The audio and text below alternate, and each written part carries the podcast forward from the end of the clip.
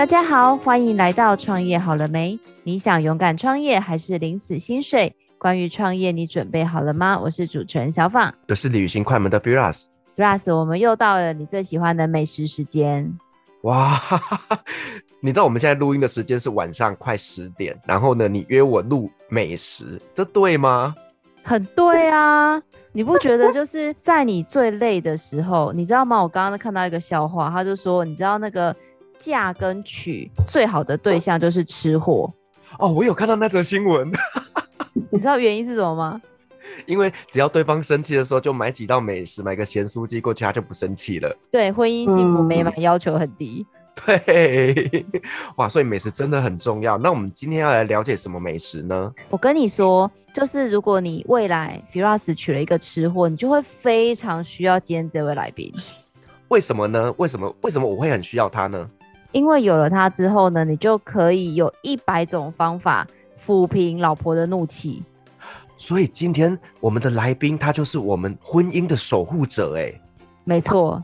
那我们赶快来欢迎我们今天的来宾，真是迫不及待介绍他。他真的是大神级的来宾，你知道吗？你知道我很多那种。大前辈，我都要说什么什么老师，什么什么老师，然后他都会说哦，就是那一位，好久不见。我心想说，哇塞，可以这样子直呼大师其名，真是了不得的人物。所以就是老师的老师喽，老师的朋友，平辈论交，非常厉害。好哦，我们来欢迎我们今天的来宾，是我们的 Yummy Cook。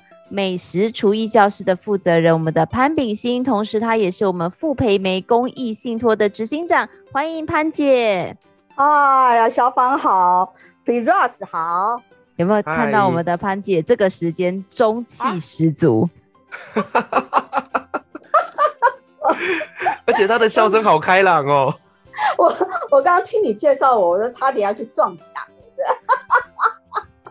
哎，怎么会？我我我怎么会？哦哦，好啦好啦，刚刚就是哇塞，我在婚姻里面的角色这么重要。好啦，不是我啦，是我的厨艺教室啦。好，好啦，也不是厨艺教室啦，我们教的厨艺课啦，好不好？嘿，潘姐，我真的对你很好奇耶，因为你知道吗？我一直以为啊，你是专业厨师出身，嗯，结果你不是哎，你怎么会？开启了 厨艺教室，能不能跟我们分享一下你的这个美食之路？哦，这是一个很长的故事。我是美食记者啦，我原来在媒体哦。那十二年前呢，我从媒体退休，想说，既然在餐饮业有二十几年的这样子的一个报道的经验，那么还有认识非常非常多很好的厨师，再加上。十三年前，那个时候，傅老师、傅培梅老师他过世没多久嘛，哈，那所以我们有几位前辈长辈呢，就一起想要打造一个非常生活化而且很温暖的一个厨艺教室。那我就十三年前，我刚好五十岁，我就竟然那么大胆的就创业了。你们一开头在那里就在讲创业，我一面听觉得吼的多大，所以其实创业并不在你原本的人生规划之中吗？当然，我呢这个十三年前真的是误打误撞了哈，因为就这几位前辈长辈，大家有一个理想，想要打造一个平台，推广饮食文化、烹饪教育嘛哈。那当初觉得说台湾是一个这么受到肯定的美食的王国，哇！我们有的这个不管是八大菜系也好，台湾小吃，你看异国料理也这么的蓬勃哈。所以，尤其那时候因为傅老师走了，那我们想要感念他，所以呢特别想以这样子的一个很。很优质的一个厨艺教室，然后来推荐饮食文化跟烹饪教育这样子哈。那我有点好奇耶，就是因为我们知道外面的厨艺教室有很多种啊，像有的是那种专门要考什么丙级证照，嗯、那有的呢、嗯、又是可以教人家开咖啡厅、开饭馆。那潘姐，你的厨艺教室是哪一种类型啊？这个厨艺教室确实，我十三年前哈进到这个这个领域的时候，好吧，就这一行好了。哎，这一行也真的很很，你要说我那个时候常常要填，说我是属于哪一个行业别都不晓得是，也不能说是餐饮业，也不能说是教育界。我们早期真的比较多的是补习班的性质。那所以是十三、十四五年前吧，哎，开始有一个风潮，就是说是以家庭氛围、以家庭悠闲厨房为一个定位的一个氛围的教室啊。那我呢，又跟，所以我跟他们那些就是考证照的教室是不一样的。那么尤其又是空间又比较大，好，所以我那时候结合的就是一个是有厨艺课。那一个呢是空间，因为空间很大，所以非常多的企业来我们教室来办活动。那这活动就是说以烹饪的方式来达到团队啦、团队训练啦，哦，或者是说的员工一个尾牙啦，啊，好像打牙祭啦，还有包班啦，他们就是一起来上课。这些活动呢，大概都在我那边进行的非常的多。这个定位会比较不一样。那后来呢，厨艺教室就非常多哇！大家都说哇，现在厨艺教室好像开的很多，尤其尤其台北。我观察了一下呢，他们有的是好像就个人工作室这样子，那有的呢就是又是以办活动为主的一个空间哈。那有的呢是共享厨房的概念，共享厨房就是说。你可能是要拍去拍摄影啦，或者在那边办小型的活动啦，啊，或者是什么？那比较没有像 Yummy Cook 这样子，就是我的厨艺教室这样子，就是每个月有将近二十几堂课的厨艺课。那而且呢是八国八国，我不要说八国联军呐，就是。中餐、西餐、日本料理、韩国料理、泰国料理、越南料理、印度料理都有，还有素食、蔬食课程啊、我们才今天才上了一个龚德林、樊定轩师傅的这个蔬食课，教你怎么样把猴头菇、把干的猴头菇哦，把它去处理。所以每个月有将近二十到二十五堂课。可以办活动啊，可以这样。那像说马上暑假到了，我的小厨师夏令营现在就大概都满班了。嗯，刚刚小访问我这个我们的这个形态是什么，就比较多元啦，大概是这样子啦。那如果说哎还想要认识我们一下呢，就可以上我们的官网去大概看一下哈。我们也有空间的介绍，也有课程的介绍，也有活动的介绍。刚刚潘姐你你说就是你们那边有这么多不同的国家的菜系，那这些老师你们都是去哪里找的啊？哦，我跟你讲，我正要跟你说，我们才有，我们也有土耳其菜耶，而且哦，土耳其菜好好吃哦，真的。哎，是啊，是啊，是啊，所以下次有土耳其课的时候，你要跟我讲，对不对？然后我就可以去品尝一下。不是什么来品尝，你是要来做菜 啊？是这样子吗？我帮你找一群学生去学土耳其菜，这样好不好？哦，真的哈。所以你看，我们这一次小厨师呢，我们有一个梯次的设计。你看哈，全世界的这个三大美食，呃，受到影响、版图影响最大的，其中有一个就是土耳其。所以你看，我们都要安排小朋友学土耳其菜。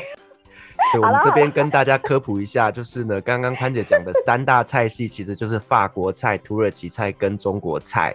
那土耳其因为它的地理位置的关系呢，介于欧亚交界带，嗯，所以那边是很多不同的文化融合，所以他们的美食真的是非常的有特色，非常非常有特色哦。那刚刚所以 Firas 你真的很棒哦，你马上就对不对？补充这个，补充这个三大哦，三大。对我们来讲，当然中式料理，对不对？中式料理是很熟悉的，那法式料理更是举世闻名嘛，哈。那就是土耳其菜，哈，真的，我们台湾的朋友非常非常的陌生呐，真的非常陌生，但是实在是非常好吃啊！就这个，我稍微呃吸一下口水。我说我之前在我是美食记者嘛，所以当然你看哈，我记得我那时候这样子二十几年来，我采访的餐厅都不晓得有多少，可能有上千家餐厅了哦。那访问的厨师也是大概数百位厨师啦哦。所以呢，厨艺教室来讲，我有一个算是一个优势啦，哈，就是在人脉上还算广。所以找老师有从饭店来的老师，饭店的主厨，然后另外一些就是平常以教烹饪为主的那些名师，像安琪老师，就是一开始就是在我们的我们的教室开课这样子。那异国料理的部分呢，因为台湾近年来哦，就是这个厨艺这一块。烹饪这一块，哇，真的是非常非常的风行嘛，哈，所以也有非常多的朋友，年轻厨师到国外，不管是上蓝带啦，还是上别的到国外去精进啊，哈，所以他们回来之后，也都有进到厨艺教室教学。那我还有的老师呢，是我的学员，因为十几年来，我的学员也看看哈。很核心、很核心的学员，就是经常来上课的，大概都有上千位了哈。那这些学员呢，也会到别的厨艺教室去上课。那么他们呢，诶，有觉得哪一个老师觉得很不错，也很热心的会介绍给我啦。像我刚刚讲教土耳其菜的那位老师，也就是学有学员在别的厨艺教室，诶，发现他了，觉得说很想要请他来 Yummy Cook 来教学。那所以就这样认识的啦，所以大概透过这几个这几个方法找到了这些老师啊，这样子，好特别哦。因为我有去过潘姐的那个厨艺教室，嗯、就是她真的像潘姐说，就是空间很大，然后可以做很多不同各种的一个料理。那潘姐，我很好奇，就是厨艺教室的这个收入的来源，嗯、除了就是学生上课之外，还有什么样的一个收入来源可以支持你来做一个这么大的一个教室呢？那我是媒体人，然后来当老板，哎呀，我真的搞不太清楚。尤其我们又是，你说他有些开个工作室，可能就在呃支出上、成本上还好哦，反正就自己就一个人当三个人用啊。那我们是个公司形态，那我那时候呢又有点理想性，我很想要创造就业机会，所以公司也有几个员工。好啦，回到小访的问题，我刚刚有讲，我们有几个营业项目嘛，哈，最主要的是课程，课程是很呃很核心嘛，哦，那另外我场租、场地租借也是一个项目，还有呢，到现在还有发展到就是有些老师他们会生产一些产品，一些冷冻食品啊，那这些我也可以呃销售，大概这几个是主要营收的项目啦。那刚刚潘姐，你有提到，就是说呢，你想要增加一些创业机会，想必对于资金上面来讲，就是运用要非常的恰到好处啦。那其实以您的一个年纪，大概到五十几岁才开始创业，嗯、那你觉得，呃，创业之后对你来说，你遇到了一些什么样的挑战呢？遇到的挑战啊，当然就像公司都没有现金啊，我们十三年了嘛，哈。所以中间当然经历了几次的变化了哈，包括说我中间呢有减资过一次。那为什么要减资呢？就是说我们的营收啊哈，我当初资本额是一千两百万，每年呢都差不多，其实都差不多打平或者是小赔。那就发现了说，其实因为银行贷款哈，他当然会看你的盈余嘛，对不对？所以才会决定要不要贷款给我嘛。那所以那个时候办贷款呢，就发现说银行就觉得说好像我们不是一个很赚钱的公司，那所以就经过跟会计师啊这样讨论了一下，我们就跟股东讨论了一下，就决定先办减资啦。换句话说，就是说我资本额减到六百万，那后面那这样子的话呢，我每年的这个营收呢，就算是有赚钱的公司啦。听起来真的是蛮不容易的。对呀、所以就是刚刚刚刚也有在问我啊，在那个资金上的问题，那就是还是跟银行有往来啦。你这个创业的时候，我觉得很重要的还是你有没有那个银行有没有那个信任度啦。好，换句话说，人家银行要不要贷款给你这样子啦？我觉得很重要了。为什么呢？因为一开始我们呃，其实创业第一年，不瞒你讲，我们公司就没钱了。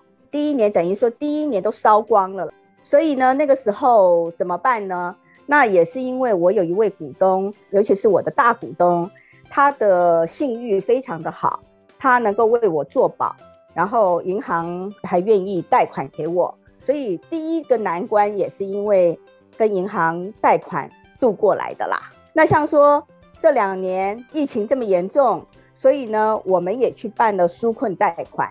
银行大概就是因为我们往来哈，我们从来该还的钱，该每个月扣的钱，我们都规规矩矩的哈，完全就不拖欠。所以呢，在纾困贷款的这一块呢，也很快的就能够贷到一个金额，来让我们度过难关。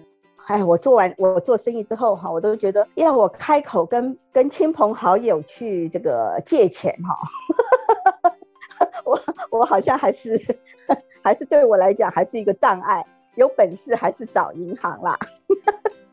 那潘姐，我有一个问题想要跟您请教一下，嗯、就是您刚刚说您是从记者转行做生意，那像我们知道像这样子的，不管是烹饪教室、烘焙教室，其实客源的来源是很重要，因为像你刚刚说的，重要的一个收入的来源是学员的学费嘛。那你是怎么样去行销？你的料理教室，或者是这跟您本来做媒体的背景是有关系的吗？哦，在行销方面哈，我们是有官网啦，所以该有的平台大概都会去建立，像官网啦，像 FB 啦。那而且呢，像现在我们也有经营 TikTok 的频道，就是 I Love Yummy Cook。所以就是借着非常非常多的网络上的平台，我们也都要想办法去经营嘛，哈。那除此之外，哈，我自己就因为以前跑餐厅，就是以前我们在餐饮业看到的，我非常相信品质好的餐厅，它还是能够走得远了，哈。所以呢，这就是回归到厨艺教室的话呢，产品呢就是我们的课程嘛，哈。那课程呢，怎么样？老师的知名度，所教的菜色的这个菜单的吸引力，这些都要增加它的竞争力啦。再补充一下，还有一个我们用的材料食材呢，就我所知啦，哈，这也是学员跟我的分享，他们觉得我们的食材大概都是他们觉得是厨艺教室之冠啊。该到位的食材，不管成本有多高，我都还是一样哈。例如说，像前几天有一个大闸蟹豆腐煲，那我就真的去买那样厚。我跟你讲，五百克一千块。学员们因为长年以来来我们这边上课，对我们产生的信任度跟支持，那所以呢，口碑行销也非常非常重要。有些学员就他们大概分享嘛，因为。我们这些学员就都是很喜欢厨艺，而且很热衷于上课，他们就会去分享。也因为这些学员他们很热心的推荐，有些学员也会过来这样子，大概这几个方式吧。诶，那潘姐，我有点好奇，因为像上次我有收到您的邀请，嗯、有去体验了一下你们的厨艺课。那我到的那一场刚好是没有实做课，就是看主厨做菜，然后我们做笔记回去自己做。但是我也有看到您的现场，几乎每个学员的前方都有备一套厨具，所以通常以你们课程的形态来说，学员是会有实际可以操作的这个部分吗？对对对。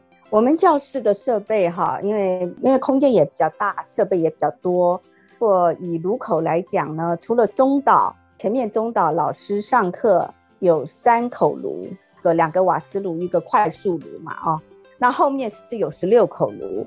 那十六口炉呢，也就换句话说啊，满班十六位。那我们有些课，因为慢慢慢慢，大部分学员的喜好。说我们有很多的学员是希望老师在一堂课三个小时多教一些菜，本来是四个菜，其中有一个菜他们可以自己做，但是呢，就有些生态的变化吧，有些就慢慢学员就觉得说，哎，老师可不可以在三个小时之内教五道菜，甚至六道菜哦？那他们就不实做，为什么呢？因为其实他们大概看老师做，吃过那个味道，回家自己大概都可以做得出来啦。所以就不必说在教室这边再去做做那道菜这样子。所以这个就每一堂课不同的设计啦。也有的课像说像印度咖喱，有安排说他们自己去炒出来一个咖喱这样子，然后带回去。所以不同的课有不同的设计。不过就像小访讲的，我们是因为空间大，然后炉口多，学员可以实际做。所以为什么有些企业或有些团体还蛮喜欢来我们这边？就是说他们分组，那老师教完了，他们就下去实做，实做完了之后呢，就直接在我们教室的一个分享桌就直接用餐。所以就这样子，他们就觉得哎很方便，就会喜欢到教室来做这样子的活动嘛，嘿。是，那潘姐，那刚刚你有提到，就是说呢，Yummy Cook 里面的师资啊是非常的坚强的。那这里面也包含了一些可能是从餐厅来的大厨师嘛。那可是因为餐厅的大厨师，他们其实平常在做的那些菜色，可能跟我们家庭在料理的菜色不太一样。那在这方面的部分，嗯、老师们他在课程上有做一些什么样的调整吗？哦，真的问到问到重点。好，确实哈。我们呢，在跟老师沟通菜色、菜单的时候，教学的品相的时候，我们会希望老师呢，第一个，他们的选的用的材料是一般我们在市场上都买得到的。然后呢，这个调味料也也是了哈。那除非说有些西餐比较独特的调味料或独特的食材，啊，我们这个也会跟学员说明一下。学员都很满意的，就是说老师们呢，他们讲解非常的清楚，所以我们跟老师事前的沟通很重要。第一个我刚讲的材料的取得，还有那个做法。但是像有些菜，我们会怎么处理呢？像说像有的要腌一个晚上，好像有的高汤要前一天先煮，我们就会前面先处理好。以印度料理来讲，像坦都里烤鸡。它要腌一个晚上，要入味，所以呢，我们的老师就会前一天先来腌，所以到第二天做的示范会再做一次给学员看。但是学员品尝到的味道呢，做出来的成品呢，是老师前一天腌好的烤鸡。所以在课程的流程的设计上呢，我们都会考虑到说什么样的方法让学员既懂能能够了解到。那个流程，而且也吃得到那个味道，正宗的味道，这样子。所以十几年来，我们这样子，呃，累积一些经验，那确实有这种情形，就是说厨师来，他们有点不太适应。不适应的地方在哪里呢？就是说，因为他们在餐厅做是做大分量的，不管酱料也好或什么也好，是做大分量的。来到厨艺教室呢，他就必须去做一个家庭式的一个菜单配方的处理，所以有些老师呢，他会先在家里制作，那看看说哦，那个配方到底是变成多少，就算是大厨，他们要到厨艺教室来，还是要有些转换啦。就是有些厨师有点不太适应，也就没有继续再教学的也有啦。但是有一个情形是这样子。我记得那天，一个中式料理做一个酱料腐乳汁，然后是排骨，好，类似这样。整个的配方，老师就讲说到一定要那个分量才做得出来那个味道。好，那没有关系，那我们就跟学员说明，就做出来好几千克的一个一个酱汁。好，那这我们怎么处理呢？那你不能说做好了那边用一点点，对不对？其他的就是成本了嘛，对不对？好，那我们现在的处理方式就会说，好，没关系。老师把那个酱，整个的大分量的酱做出来，然后呢，课程用的时候是用一小部分，那其他的部分就变成有学员要，我们就卖给学员，大概用这样的方式去处理啦。所以刚刚讲到说，大厨来我们这边，确实有的适应，有的不适应，因为现在厨艺教室很多，也有很多的厨师走到厨艺教室来教学。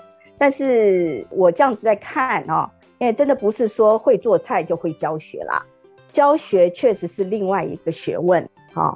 那我也真的是在教室看到很多厨师是会做不会教，也有这种情形啦。能够一直走下来，一直让学员受欢迎的厨艺老师哈，那真的是身经百战呐。安姐，我很好奇，因为其实刚才有聊到说。一开始我们就有这样关注到一个，就是创业很重要的问题，就是资金嘛。那因为现在很多的，嗯、就像你说的，很多的人，比如说自己，像我有朋友是甜点师啊，然后他就会跟、嗯、跟我分享说，哎、欸，小芳，我以后啊看人家好像教蛋糕很好赚，就是自己做蛋糕一个可能卖八百块，但是他说上网看人家开那种烘焙教室，做一个蛋糕都可以收一千多块，还不用自己做，他只要教人。但是他可能没有想象到的，就像你说，你们家有十六口的炉子。那正常来说，嗯、我真的要开一个厨艺教室，我大概会需要有什么样的心理准备跟资金的准备会比较适合呢？哦，小法，你这个问题哈，说实在是大灾问呐、啊，因为哈，厨艺教室哈没有说一个一个标准规格嘛，哈。所以呢，你说要准备些什么哈？我我我觉得啦，因为我 Yummy Cook 啊，我我们这边啊也经常就是这十几年来有非常非常多想开厨艺教室的人来取经啦。每个每个空间的规划不一样嘛，对不对？好，所以这个就是说以我的经验啦，好好不好？就是你选的地点一定要交通方便。我们当初选在长安东路跟复兴北路口呢，也是因为哇，从忠孝复兴过来，南京复兴过来都很方便。但是你说地点，哎，任何创业，尤其跟做吃的有关的，都是地点嘛，对不对？以前不是有一句就是 location location location 嘛，好，这样子。那还有一个呢，因为课程是产品，所以你要怎么样强化你的产品？能不能建立出一个很强大的，最好是名师名厨的师资群？那自己有没有这样的人脉？那还有一个就是说，我常常觉得没有对的人就办不了事啦，就做不了事哈。那怎么说呢？你们刚刚也提到了啊，怎么宣传，怎么行销？那是不是网络就很重要？有人来写文案，在经营 FB 的小编。这些我都觉得还蛮要做准备的啦。那至于说资金，我也听说中南部呢，尤其南部有些厨艺教室，哇，他真的是太厉害了，我听的都叹为观止啊。怎么说呢？老板兼采买买菜哦，哈，兼助教，就是所有的材料他 他准备哦，然后还兼招生，哇，还兼清洁工。哇塞，我都听了，因为我们有 我们有老师去了，都说他说潘姐，你这边他意思是说我这边人事费实在太高了啦。哦，他说他们一他一个人搞定什么的，我说啊，我太佩服了，那我做不到，那我真的做不到哈。我觉得最重要最重要的还是要有一颗心呐哈，什么心呢？就是你对于厨艺推广厨艺。非常非常非常喜好，我觉得你要有一个很热情的心，否则我跟你讲，你看我一个月是二十五堂，二十课到二十五堂课，我刚刚哈还在公司在写文案，写到八点半，突然间就想想，哦对好，今天 今天要今天要录音，但是我写文案哈，我写得很开心啦，啊，那你说多多少少也是因为喜欢文字工作嘛，哈，就是说。怎么样把老师的菜把它介绍出来，让大家能够了解的方式，把它的特色写出来。像说我今天在写一堂甜点课，哎呀，我又要流口水了。我们这位老师啊，何文喜老师，他就是用当令的芒果还有香蕉去发想做的创意。这个何文喜老师他的配方哈，我们都叫他神配方啦，就是说要以他的配方来做。绝对成功，而且绝对好吃。但是呢，香蕉的棒蛋糕很普遍，可是它怎么样让这个香蕉的棒蛋糕呢，又更具特色？所以呢，就用了呢现在非常非常夯的一个一个食材，就是有咸咸甜甜，就是有盐味的一个焦糖，这就是很特别。然后还有它的芒果塔里面的这个杏仁馅。是他自己也是用一个很特别、很特别的材料，它是他的秘制的手法啦。好，总而言之，我光是这样在描述的过程，我就觉得我好像享受了那一道甜点。所以呢，对于每一堂课，我都有这样子的一个热情啊，就觉得乐此不疲啦。那所以我刚刚在讲，就是说，我觉得当厨艺教室的老板哈，负责人哦，嗯，当然要有一颗既对于美食啊，当然有非常非常高度的热情，还有对于课程。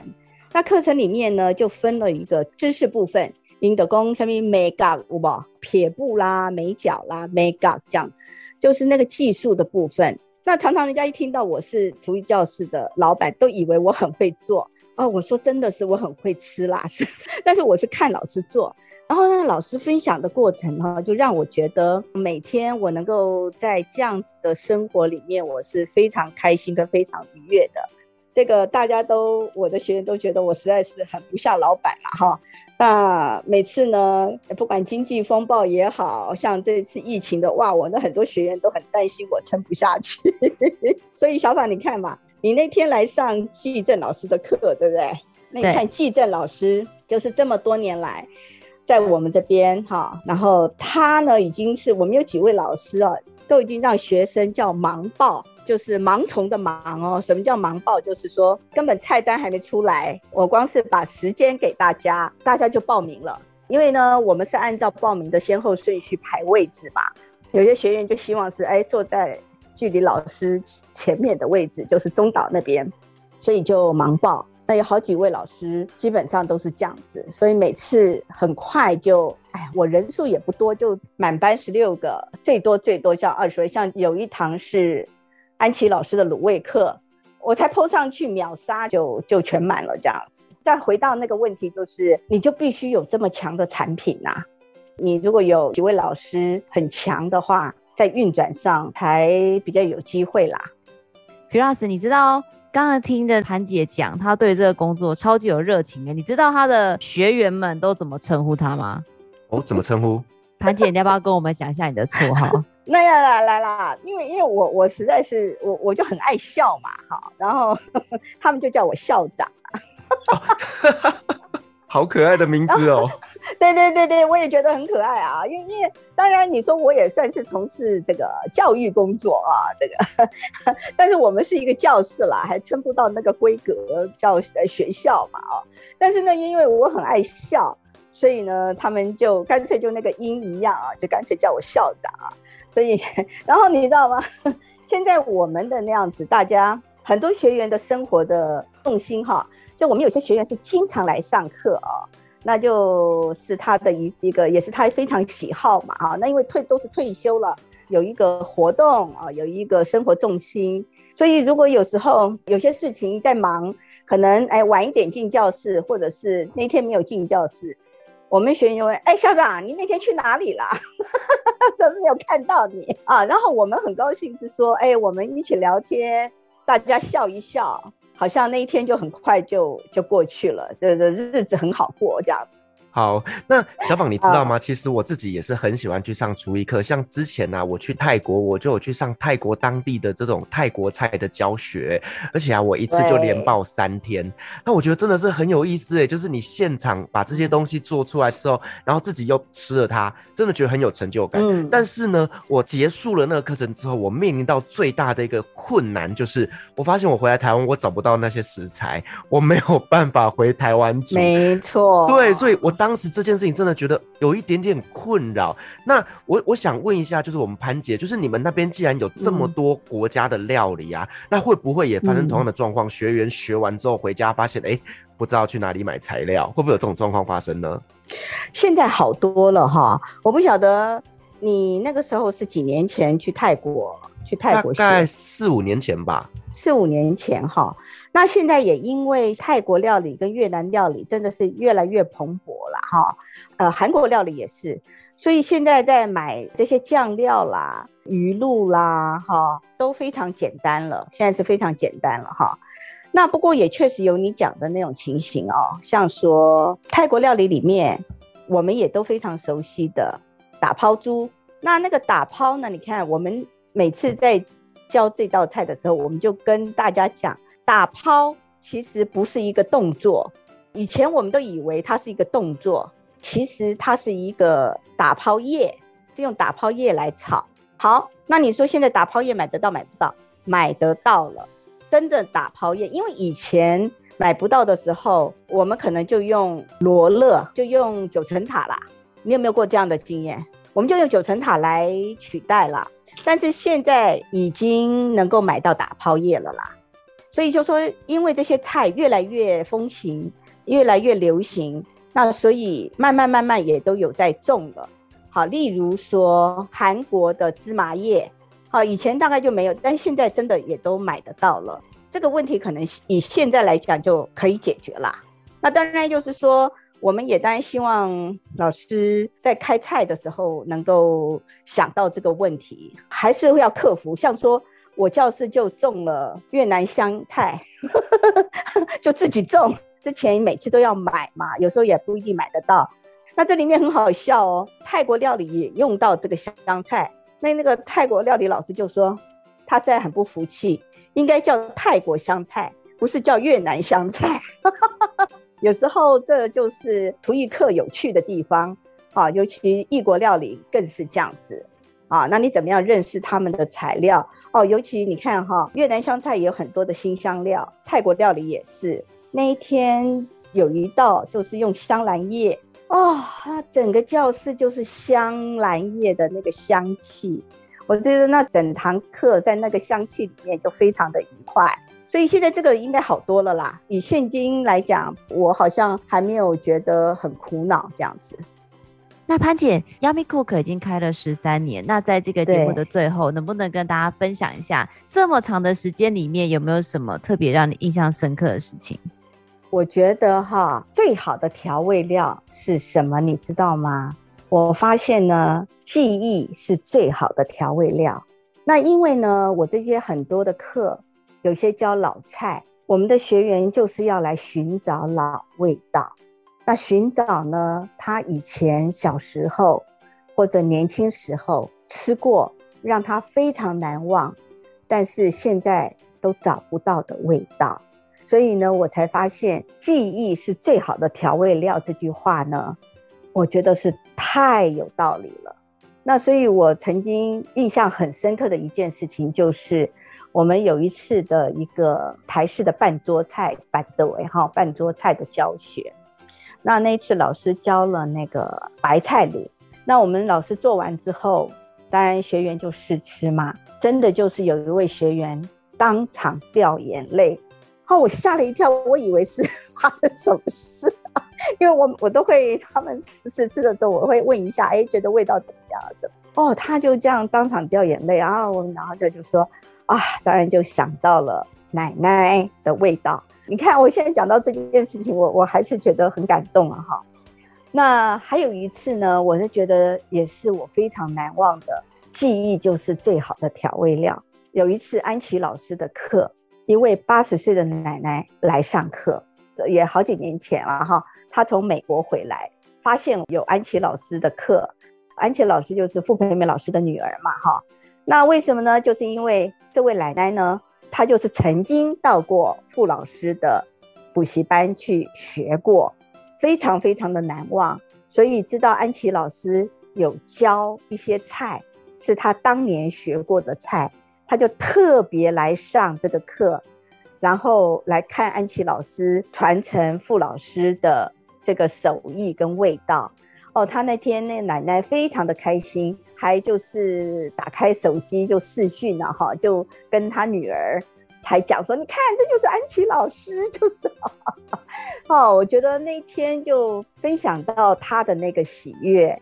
对，那在我们厨艺教室里面，我很高兴是说大家会这么喜欢来上课啊、也就是觉得在家里做菜用味道来传承幸福。这也是傅老师当年的精神，就是爱家人的精神。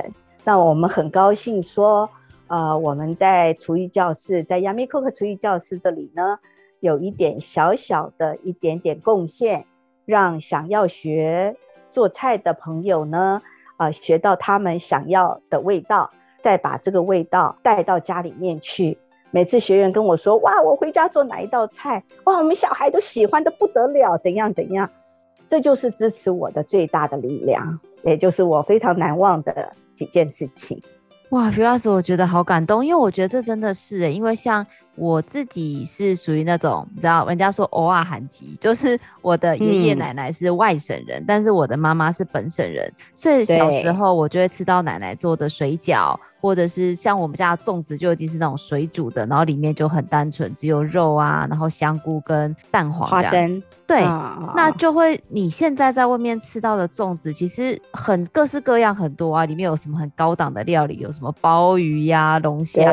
对但是其实你最想吃到的还是妈妈传承奶奶的那个味道。嗯，对。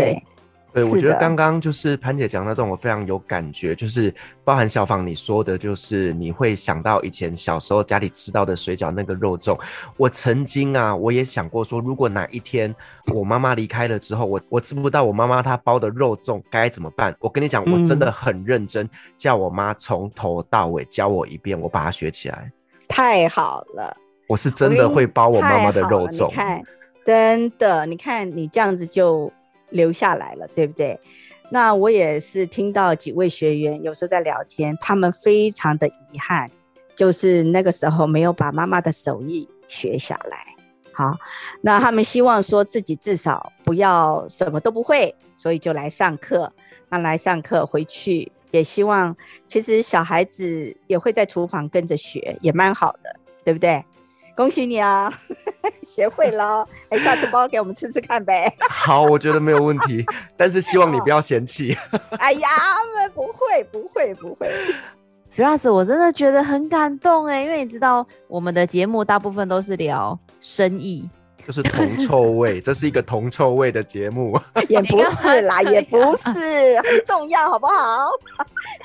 我跟你讲啊、哦，来来来，我补充一下啊、哦。你也呃，我不太赞成你讲铜臭味。像现在呀、啊，尤其每次只要大环境比较差的时候呢，就会非常多的人想要来学一一门手艺来创业。所以我最近呢，经常接到电话，就是说我能不能来学一个什么，学一个蚵仔面线、包子，学一个什么来创业。